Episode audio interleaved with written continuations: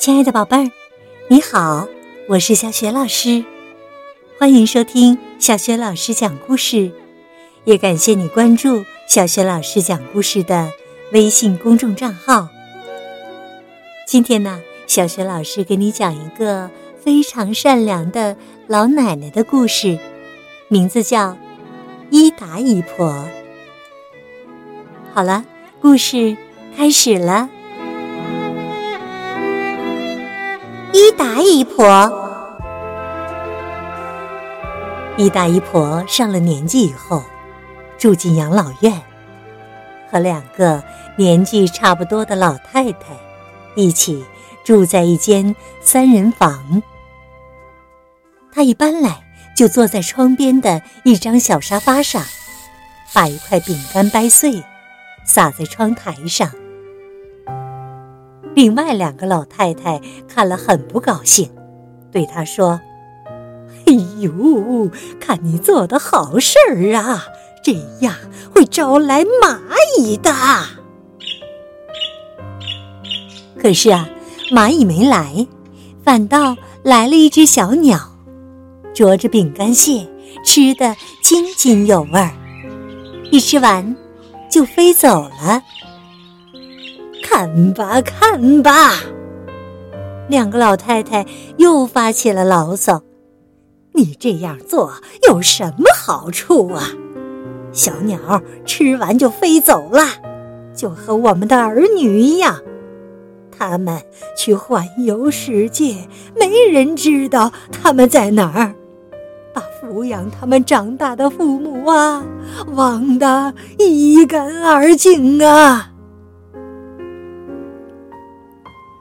一大姨婆什么话也没有说，每天早上依旧把饼干屑撒在窗台上。那只小鸟依旧飞来吃，总是在同一个时间来，非常准时，就好像它在这儿搭伙似的。要是饼干还没准备好，瞧它那副焦急的样子吧。小鸟做了一个鸟巢，在里头生了四只幼鸟。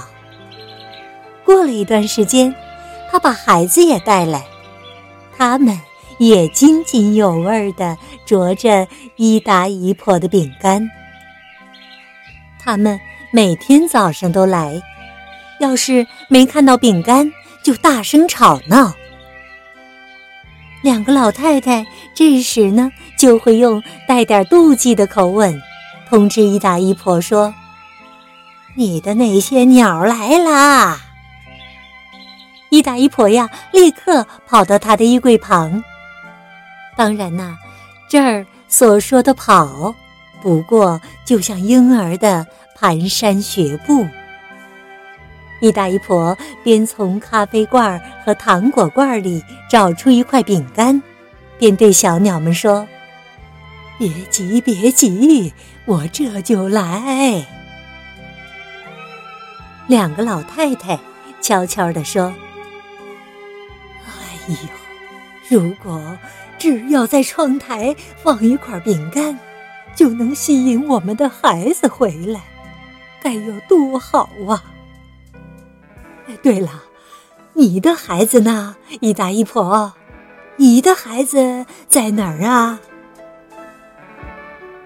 一大姨婆已经不知道自己的孩子到哪儿去了。或许在奥地利，或许在澳大利亚。不过，他没有受到那两个老太太的干扰，依旧撒下饼干屑喂小鸟。并对他们说：“吃吧，吃吧，不然呐，就没力气飞了。”等小鸟们把饼干啄得一干二净了，他就对他们说：“走吧，飞走吧，你们还在等什么呢？长了翅膀就是要飞的呀！”两个老太太摇了摇头，心想：一大姨婆脑筋可能有点问题。像她这样又老又穷，还常送吃的给小鸟，却从来不奢望它们对她说声谢谢。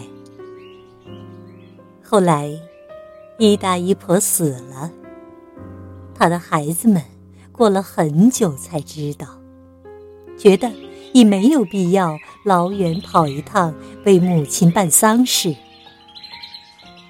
倒是小鸟们，整个冬天每天都飞回那个窗台，为一大姨婆再也没有喂它们吃饼干而表达不满。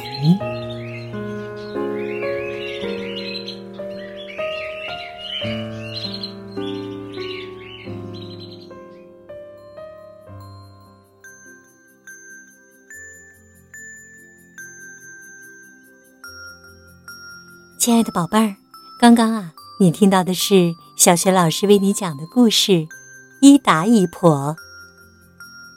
故事当中的伊达姨婆虽然又苍老又贫穷，但是啊，她每天都要坚持做同一件好事。宝贝儿，你知道她做了什么好事吗？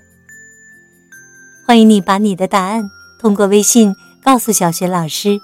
小学老师的。微信公众号是“小雪老师讲故事”，也欢迎宝爸宝妈来关注。微信平台上就有小雪老师每天更新的绘本故事，还有小学语文课文朗读等很多实用的音频，也有我的原创文章和丰富的活动。我的个人微信号也在微信平台页面当中。好了，宝贝儿，故事。就讲到这里了。接下来呀，和小雪老师进入到我们的睡前小仪式当中吧。首先，还是对你身边的人道一声晚安，给他一个温暖的抱抱。然后呢，盖好被子，闭上眼睛，想象着身体非常柔软，特别放松，就像柔软的棉花糖一样。宝贝儿，祝你今晚好梦，晚安。